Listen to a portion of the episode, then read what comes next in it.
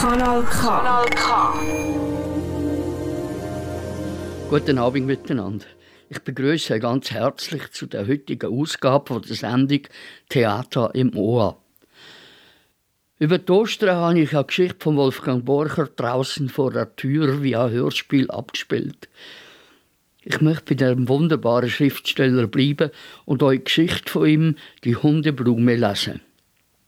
Es handelt sich um eine Art Tagebuch von einem inhaftierten Mann, wo in großer seelischer Not eine unglaubliche Begegnung hat mit einem Löwenzahn oder in der Umgangssprache eben mit einer Hundeblume.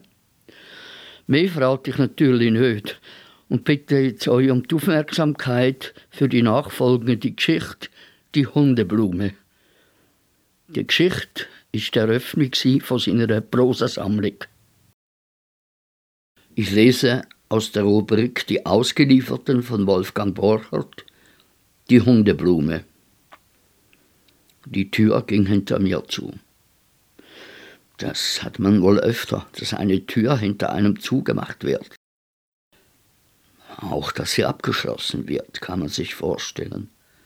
Haustüren zum Beispiel werden abgeschlossen und man ist dann entweder drinnen oder draußen. Auch Haustüren haben so etwas Endgültiges, Abschließendes, Auslieferndes. Und nun ist die Tür hinter mir zugeschoben. Ja, geschoben. Denn es ist eine unwahrscheinlich dicke Tür, die man nicht zuschlagen kann. Eine hässliche Tür mit der Nummer 432.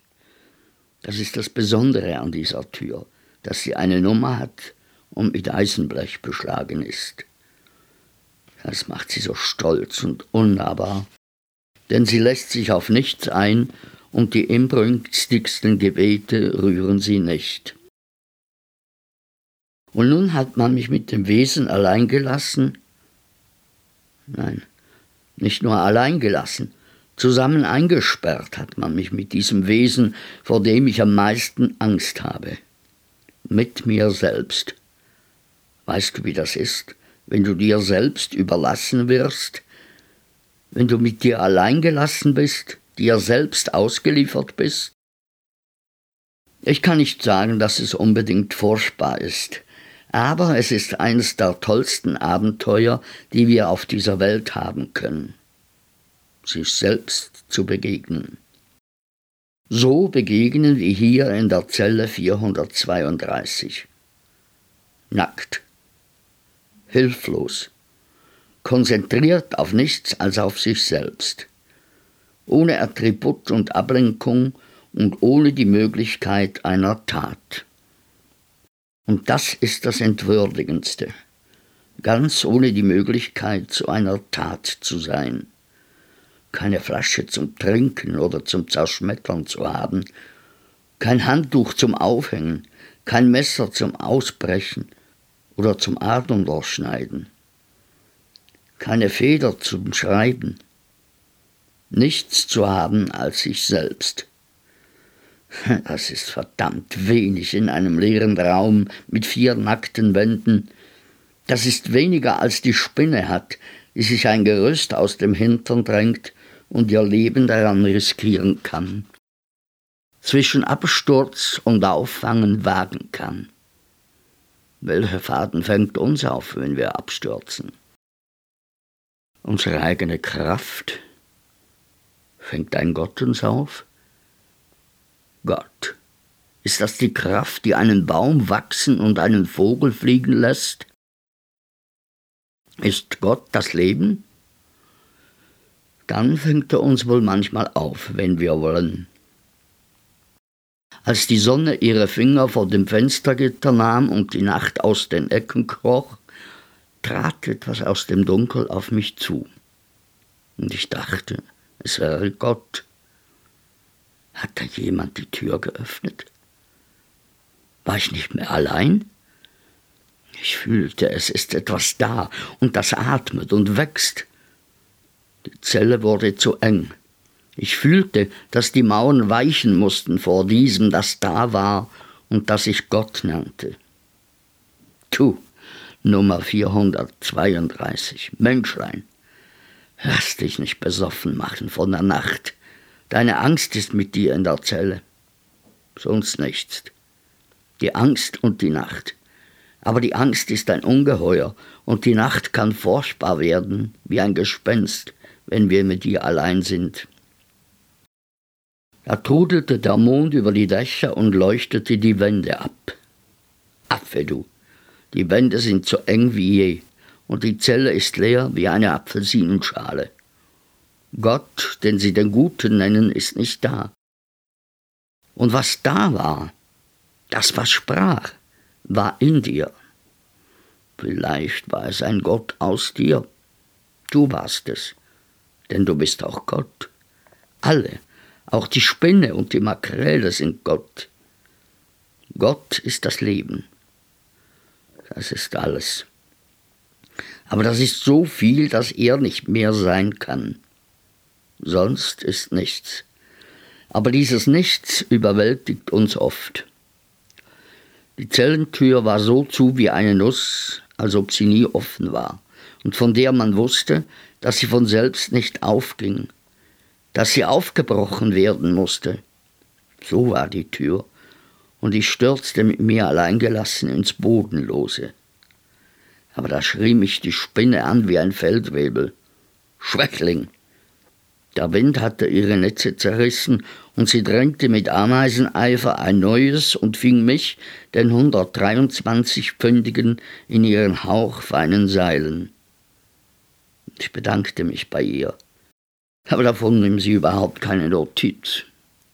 So gewöhne ich mich langsam an mich. Man mutet sich so leichtfertig anderen Menschen zu, und dabei kann man sich kaum selbst ertragen. Ich fand mich aber allmählich doch ganz unterhaltsam und vergnüglich. Ich machte Tag und Nacht die merkwürdigsten Entdeckungen an mir. Aber ich verlor in der langen Zeit den Zusammenhang mit allem, mit dem Leben, mit der Welt. Die Tage tropften schnell und regelmäßig von mir ab. Ich fühlte, wie ich langsam leer lief von der wirklichen Welt und voll wurde von mir selbst. Ich fühlte, dass ich immer weiter wegging von dieser Welt, die ich eben erst betreten hatte. Die Wände waren so kalt und tot, dass ich krank wurde vor Verzweiflung und Hoffnungslosigkeit. Man schreit wohl ein paar Tage seine Not raus, aber wenn nichts antwortet, ermüdet man bald. Man schlägt wohl ein paar Stunden an Wand und Tür, aber wenn sie sich nicht auftun, sind die Fäuste bald wund und der kleine Schmerz ist dann die einzige Lust in dieser Öde. Es gibt doch wohl nichts Endgültiges auf dieser Welt. Denn die eingebildete Tür hatte sich aufgetan und viele andere dazu, und jede schubste einen scheuen, schlecht rasierten Mann hinaus in eine lange Reihe und in einem Hof mit grünem Gras in der Mitte und grauen Mauern ringsum. Da explodierte ein Bellen um uns und auf uns zu, ein heißeres Bellen von blauen Hunden mit Lederriemen um den Bauch. Hielten uns in Bewegung und waren selbst dauernd in Bewegung und bellten uns voll Angst. Aber wenn man genug Angst in sich hatte und ruhiger wurde, erkannte man, dass es Menschen waren in blauen, blassen Uniformen. Man lief im Kreise. Wenn das Auge das erste erschütternde Wiedersehen mit dem Himmel überwunden und sich wieder an die Sonne gewöhnt hatte, konnte man blinzelnd erkennen, dass viele so zusammenhanglos trotteten und tief atmeten wie man selbst. 70, 80 Mann vielleicht. Und immer im Kreis, im Rhythmus ihrer Holzpantoffeln, unbeholfen, eingeschüchtert und doch für eine halbe Stunde froher als sonst. Wenn die blauen Uniformen mit den Bällen im Gesicht nicht gewesen wären, hätte man bis in die Ewigkeit so torten können, ohne Vergangenheit, ohne Zukunft. Ganz genießende Gegenwart. Atmen, sehen, gehen. So war es zuerst. fast ein Fest, ein kleines Glück. Aber auf die Dauer, wenn man monatelang kampflos genießt, beginnt man abzuschweifen. Das kleine Glück genügt nicht mehr. Man hat es satt. Und die trüben Tropfen dieser Welt, der wir ausgeliefert sind, fallen in unser Glas. Und dann kommt der Tag, wo der Rundgang im Kreis eine Qual wird, wo man sich unter dem hohen Himmel verhöhnt fühlt und wo man Vordermann und Hintermann nicht mehr als Brüder und Mitleidende empfindet, sondern als wandelnde Leichen, die nur dazu da sind, uns anzuekeln. Und zwischen die man eingelattet ist als Latte ohne eigenes Gesicht in einem endlosen Lattenzaun. Ach, und sie verursachen einem eher Übelkeit als sonst was. Das kommt dann, wenn man monatelang kreist zwischen den grauen Mauern und von den blassen blauen Uniformen mürbe gewellt ist. Der Mann, der von mir geht, war schon lange tot. Oder er war aus einem Panoptikum entsprungen, von einem komischen Dämon getrieben zu tun, als sei er ein normaler Mensch. Dabei war er bestimmt längst tot. Ja, nämlich seine Glatze, die von einem zerfransten Kranz schmutzig grauer Haarbüschel umwildert ist, hat nicht diesen fettigen Glanz von lebendigen Glatzen, in denen sich Sonne und Regen noch trübe spiegeln können. Nein, diese Glatze ist glanzlos, doff und matt wie aus Stoff. Wenn sich dieses Ganze da vor mir, das ich gar nicht Mensch nennen mag, dieser nachgemachte Mensch nicht bewegen würde, könnte man diese Glatze für eine leblose Perücke halten.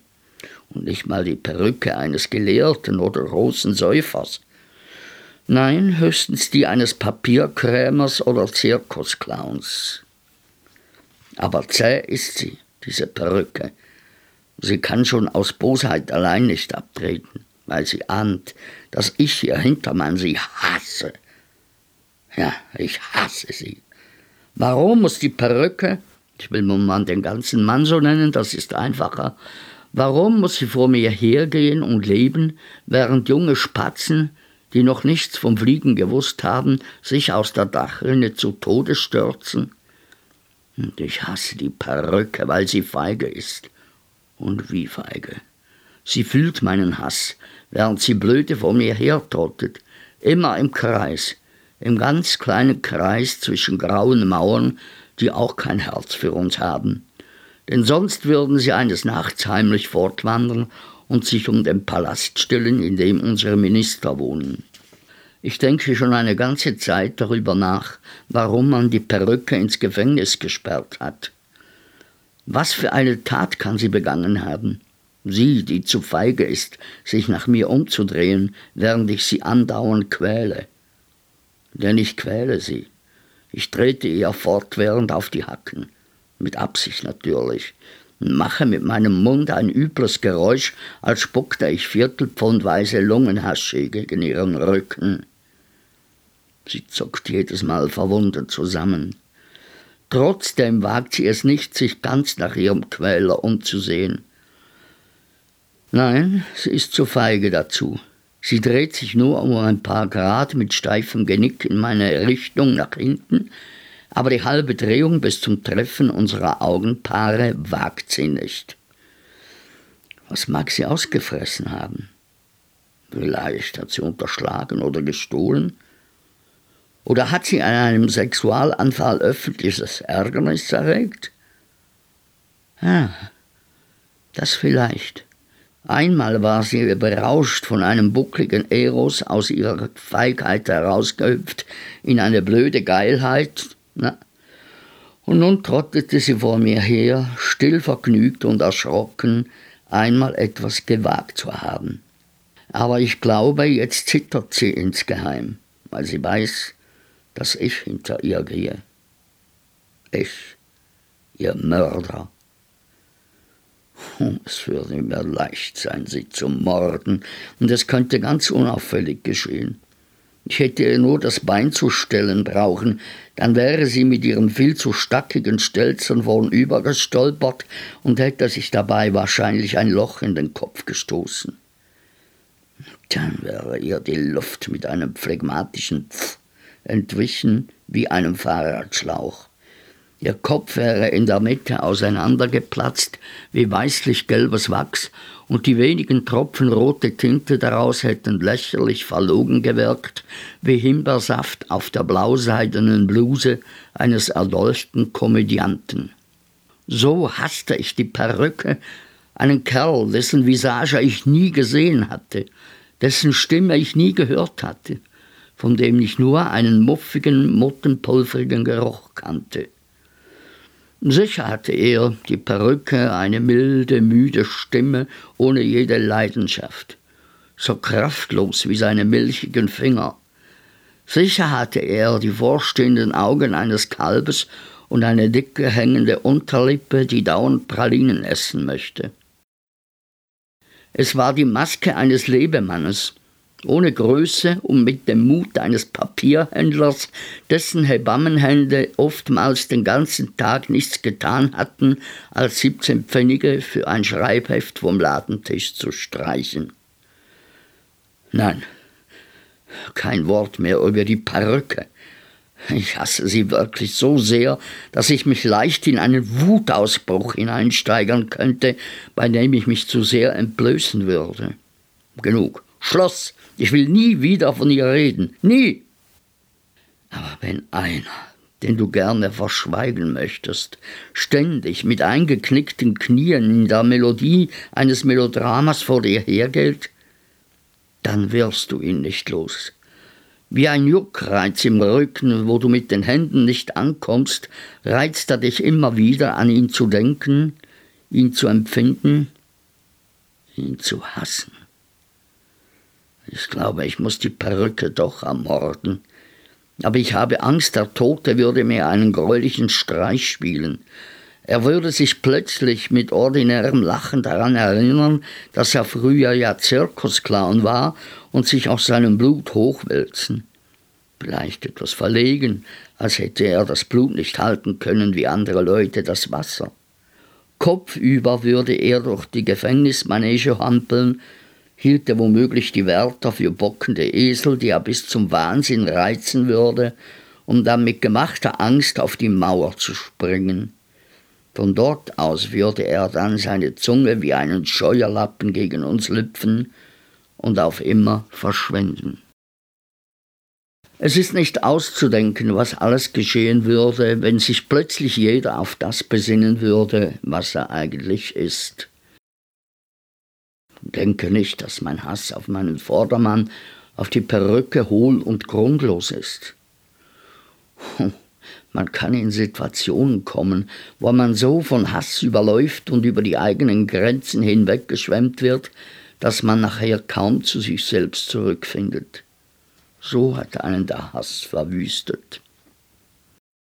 Ich weiß, es ist schwer, mir zuzuhören und mit mir zu fühlen.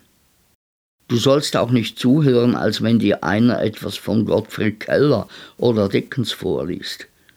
Du sollst mit mir gehen, mitgehen in den kleinen Kreis zwischen den unerbittlichen Mauern. Nicht in Gedanken neben mir, nein, körperlich hinter mir als mein Hintermann. Und dann wirst du sehen, wie schnell du mich hassen lernst. Denn wenn du mit uns ich sage jetzt uns, weil wir dieses alle gemeinsam haben, in unserem lendenlahmen Kreise wankst, dann bist du so leer von Liebe, dass der Hass wie Sekt in dir aufschäumt. Du lässt ihn auch schäumen, nur um diese entsetzliche Leere nicht mehr zu fühlen. Und glaube nur nicht, dass du mit leerem Magen und leerem Herzen zu besonderen Taten der Nächstenliebe aufgelegt sein wirst. So wirst du also als ein von allen guten Gelehrter hinter mir herdammeln und monatelang nur auf mich angewiesen sein, auf meinen schmalen Rücken, den viel zu weichen Nacken und die leere Hose, in die der Anatomie nach eigentlich etwas mehr hineingehört. Am meisten aber wirst du auf meine Beine sehen müssen, alle Hintermänner sehen auf die Beine ihres Vordermannes, und der Rhythmus seines Schrittes wird ihnen aufgezwungen und übernommen. auch wenn er ihnen fremd und unbequem ist.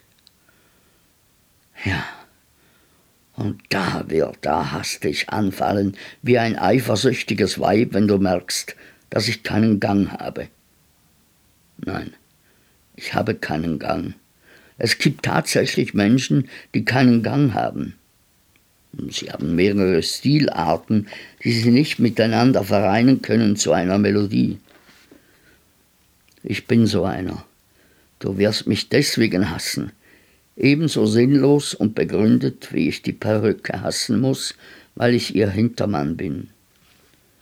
Wenn du dich gerade auf meinen etwas unsicheren, verspielten Schritt eingestellt hast, stellst du stockend fest, dass ich plötzlich ganz reell und energisch auftrete. Und kaum hast du diesen neuen Typ meines Gehens registriert, da fange ich einige Schritte weiter an, zerfahren und mutlos zu bommeln. Nein, du wirst keine Freude und Freundschaft über mich empfinden können. Du musst mich hassen. Alle Hintermänner hassen ihre Vordermänner.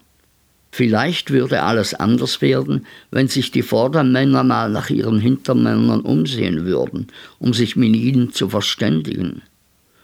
So ist aber jeder Hintermann. Er sieht nur seinen Vordermann und hasst ihn. Aber seinen Hintermann verleugnet er. Da fühlt er sich Vordermann. So ist das in unserem Kreis hinter den grauen Mauern. So ist es aber wohl anderswo auch. Überall vielleicht. Ich hätte die Perücke doch umbringen sollen. Einmal heizte sie mir so ein, dass mein Blut an zu kochen fing. Das war, als ich die Entdeckung machte. Keine große Sache, nur eine ganz kleine Entdeckung. Habe ich schon gesagt, dass wir jeden Morgen eine halbe Stunde lang einen kleinen, schmutzig grünen Fleck Rasen umkreisen? In der Mitte der Manege von diesem seltsamen Zirkus war eine blasse Versammlung von Grashalmen. Blass und der einzelne Halm ohne Gesicht. Wie wir in diesem unerträglichen Lattenzaun. Auf der Suche nach lebendigem, buntem lief mein Auge ohne große Hoffnung eigentlich und zufällig über die paar Helmchen hin, die sich, als sie sich angesehen fühlten, unwillkürlich zusammennahmen und mir zuneckten. Und da entdeckte ich unter ihnen einen unscheinbaren gelben Punkt. Eine Miniaturgeische auf einer großen Wiese. Ich war so erschrocken über meine Entdeckung, dass ich glaubte, alle müssten es gesehen haben, dass meine Augen wie festgebackt auf das gelbe Etwas starrten. Und ich sah schnell und interessiert auf die Pantoffeln meines Vordermannes. Aber so wie du einem, mit dem du sprichst, immer auf dem Fleck, den er an der Nase hat, stieren musst und ihn ganz unruhig machst, so sehnten meine Augen sich nach dem gelben Punkt. Als ich jetzt dichter an ihm vorbeikam, tat ich so unbefangen wie möglich. Ich erkannte eine Blume, eine gelbe Blume. Es war ein Löwenzahn, eine kleine gelbe Hundeblume. Sie stand ungefähr einen halben Meter links von unserem Weg, von dem Kreis, auf dem wir jeden Morgen eine Huldigung an die frische Luft darbrachten. Ich stand förmlich Angst aus und bildete mir ein, einer der Blauen folge schon mit Stielaugen der Richtung meines Blickes.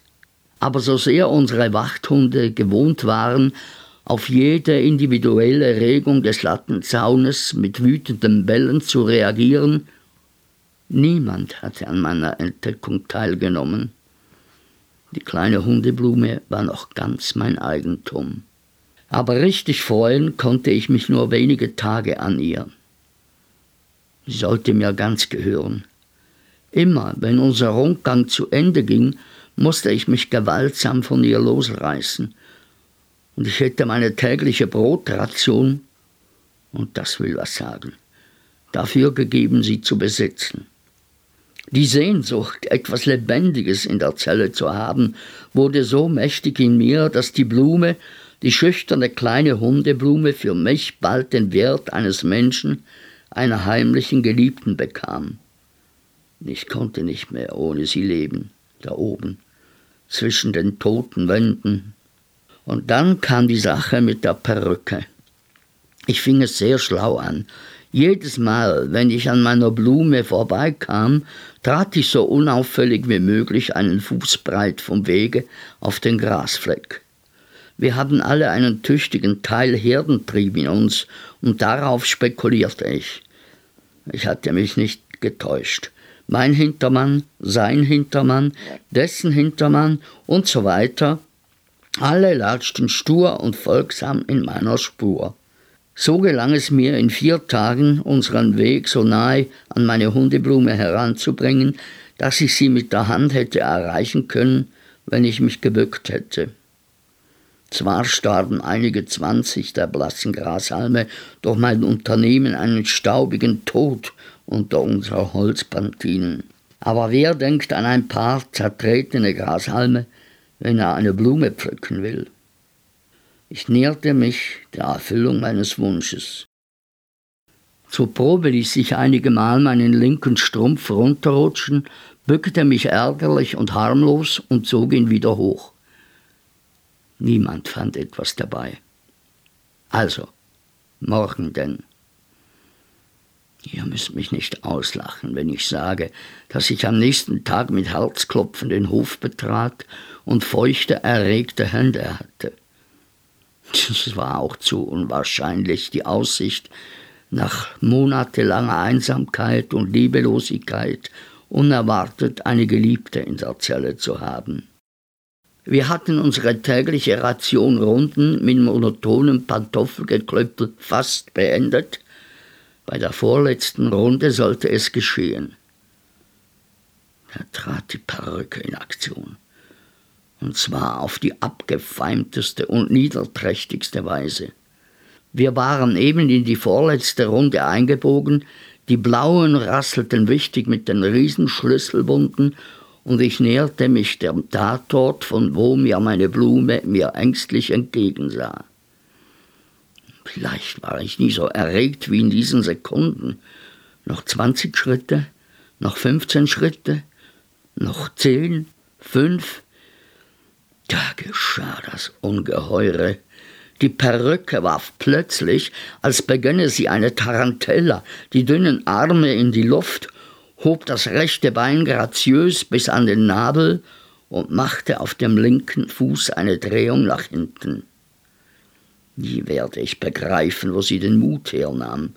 Sie blitzte mich triumphierend an, als wüsste sie alles, verdrehte die Kalbsaugen, bis das Weiße zu schillern begann und klappte dann wie eine Marionette zusammen. Oh, nun war es gewiss. Er musste früher Zirkusclown gewesen sein, denn alles brüllte vor Lachen. Aber da bellten die blauen Uniformen los und das Lachen war weggewischt, als ob es nie gewesen war. Und einer trat gegen den Liegenden und sagte so selbstverständlich, wie man sagt, es regnet. So sagte er, er ist tot. Ich muss noch etwas gestehen, aus Ehrlichkeit gegen mich selbst. In dem Augenblick, in dem ich mit dem Mann, den ich die Perücke nannte, Auge in Auge war und fühlte, dass er unterlag, nicht mehr.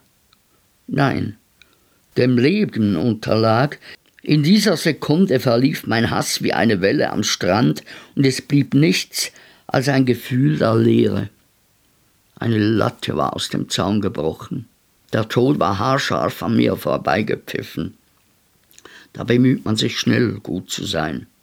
Und ich gönne der Perücke noch nachträglich den vermeintlichen Sieg über mich. Am nächsten Morgen hatte ich einen anderen Vordermann, der mich die Perücke sofort vergessen machte. Er sah verlogen aus wie ein Theologe, aber ich glaube, er war eigens aus der Hölle beurlaubt, mir das Pflücken meiner Blume völlig unmöglich zu machen.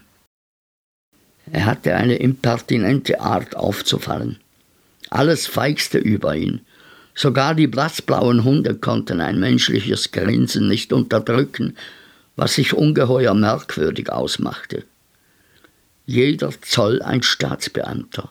Aber die primitive Würde der stumpfen Berufssoldatengesichter war zu einer Grimasse verzerrt. Sie wollten nicht lachen. Bei Gott nein. Aber sie mussten. Kennst du das Gefühl, das Gönnerhafte, wenn du mit jemandem böse bist und ihr seid beide Masken der Unversöhnlichkeit? Und nun geschieht irgendetwas Komisches, das euch beide zum Lachen zwingt. Ihr wollt nicht lachen, bei Gott nein. Dann zieht sich das Gesicht aber doch in die Breite und nimmt jenen bekannten Ausdruck an, den man am treffendsten mit saures Grinsen bezeichnen könnte. So erging es nun den Blauen, und das war die einzige menschliche Regung, die wir überhaupt an ihnen bemerkten. Ja, dieser Theologe, das war eine Motte. Er war gerissen genug, verrückt zu sein, aber er war nicht so verrückt, dass seine Gerissenheit darunter litt. Wir waren 77 Mann in der Manege und eine Meute von zwölf uniformierten Revolverträgern umkläffte uns. Einige mochten 20 und mehr Jahre diesen Kläfferdienst ausüben, denn ihre Münder waren im Laufe der Jahre bei vielen tausend Patienten eher schnauzenähnlich geworden. Aber diese Angleichung an das Tierreich hatte nichts von ihrer Einbildung genommen. Man hätte jeden einzelnen von ihnen, so wie er war, als Standbild benutzen können mit der Aufschrift L'état c'est moi. Der Theologe, später erfuhr ich, dass er eigentlich Schlosser war und bei den Arbeiten an einer Kirche verunglückte, Gott nahm sich seiner an, war so verrückt oder gerissen, dass er ihre Würde vollkommen respektierte. Was sage ich, respektierte? Er pustete die Würde der blauen Uniformen auf zu einem Luftballon von ungeahnten Dimensionen, von denen die Träger selbst keine Ahnung hatten. Wenn sie auch über seine Blödheit lachen mussten, ganz heimlich blähte doch ein gewisser Stolz ihre Bäuche, dass sich die Lederkoppel spannten. Immer wenn der Theologe einen der Wachthunde passierte, die breitbeinig stehend ihre Macht zum Ausdruck brachten und so oft es ging, bis sich auf uns losfuhren, jedes Mal machte er eine durchaus ehrlich wirkende Verbeugung und sagte so innig höflich und gut gemeint, gesegnetes Fest, Herr Wachtmeister, dass kein Gott ihm hätte zürnen können viel weniger die eitlen Luftballons in Uniform. Und dabei legte er seine Verbeugung so bescheiden an, dass es immer aussah, als wäche er einer Ohrfeige aus. Und nun hatte der Teufel diesen Komiker-Theologen zu meinem Vordermann gemacht. Und seine Verrücktheit strahlte so stark aus und nahm mich in Anspruch, dass ich meine kleine Geliebte, meine Hundeblume, beinahe vergaß. Ich konnte ihr kaum einen zärtlichen Blick zuwerfen, denn ich musste einen irrsinnigen Kampf mit meinen Nerven austragen, der mir den Angstschweiß aus allen Löchern jagte. Jedes Mal, wenn der Theologe seine Verbeugung machte und sein gesegnetes Fest, Herr Wachtmeister, wie Honig von der Zunge tropfen ließ, jedes Mal musste ich alle Muskeln anspannen, es ihm nicht nachzutun. Die Versuchung war so stark, dass ich mehrere Male den Staatsdenkmälern schon freundlich zunickte und es erst in der letzten Sekunde fertigbrachte, keine Verbeugung zu machen und stumm zu bleiben. Wir kreisten täglich etwa eine Viertelstunde im Hof. Das waren täglich zwanzig Runden und zwölf Uniformen umstanden unseren Kreis. Der Theologe machte also auf jeden Fall 240 Verbeugungen pro Tag.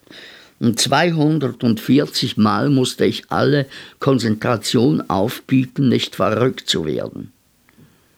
Ich wusste, wenn ich das drei Tage gemacht hätte, würde ich mildernde Umstände bekommen. Dem war ich nicht gewachsen. Ich kam völlig erschöpft in meine Zelle zurück.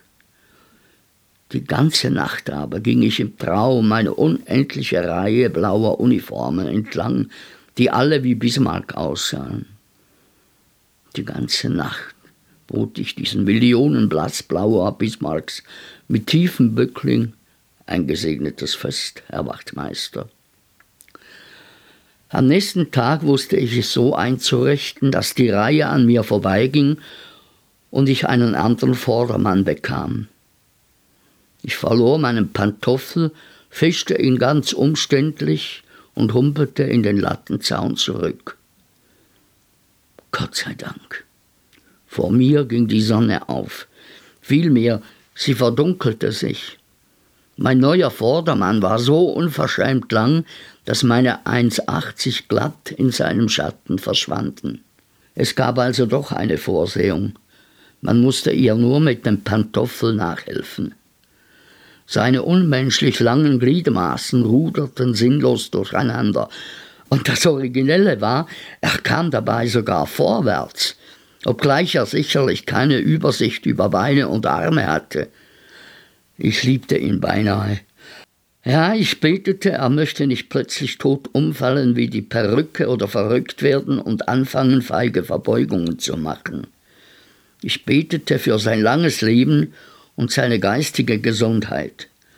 Ich fühlte mich in seinem Schatten so geborgen, dass meine Blicke länger als sonst die kleine Hundeblume umfingen, ohne dass ich Angst zu haben brauchte, mich zu verraten. Ich verzieh diesem himmlischen Vordermann sogar sein abscheulich näselndes Organ. Ich verkniff mir großzügig ihm allerlei Spitznamen wie Oboe, Krake oder Gottesanbeterin zu verleihen. Ich sah nur noch meine Blume und ließ meinen Vordermann so lange und so blöde sein, wie er wollte. Der Tag war wie alle anderen. Er unterschied sich nur dadurch von ihnen, dass der Häftling aus der Zelle 432 zum Ende der halben Stunde einen rasenden Pulsschlag bekam und seine Augen den Ausdruck von kaschierter Harmlosigkeit und schlecht verdeckter Unsicherheit annahmen. Wir bogen in die vorletzte Runde ein. Wieder wurden die Schlüsselbunde lebendig und der Lattenzaun döste durch die sparsamen Sonnenstrahlen wie hinter ewigen Gittern. Aber was war das? Eine Latte döste ja gar nicht. Sie war hellwach und wechselte vor Aufregung alle paar Meter die Gangart. Merkte das denn kein Mensch?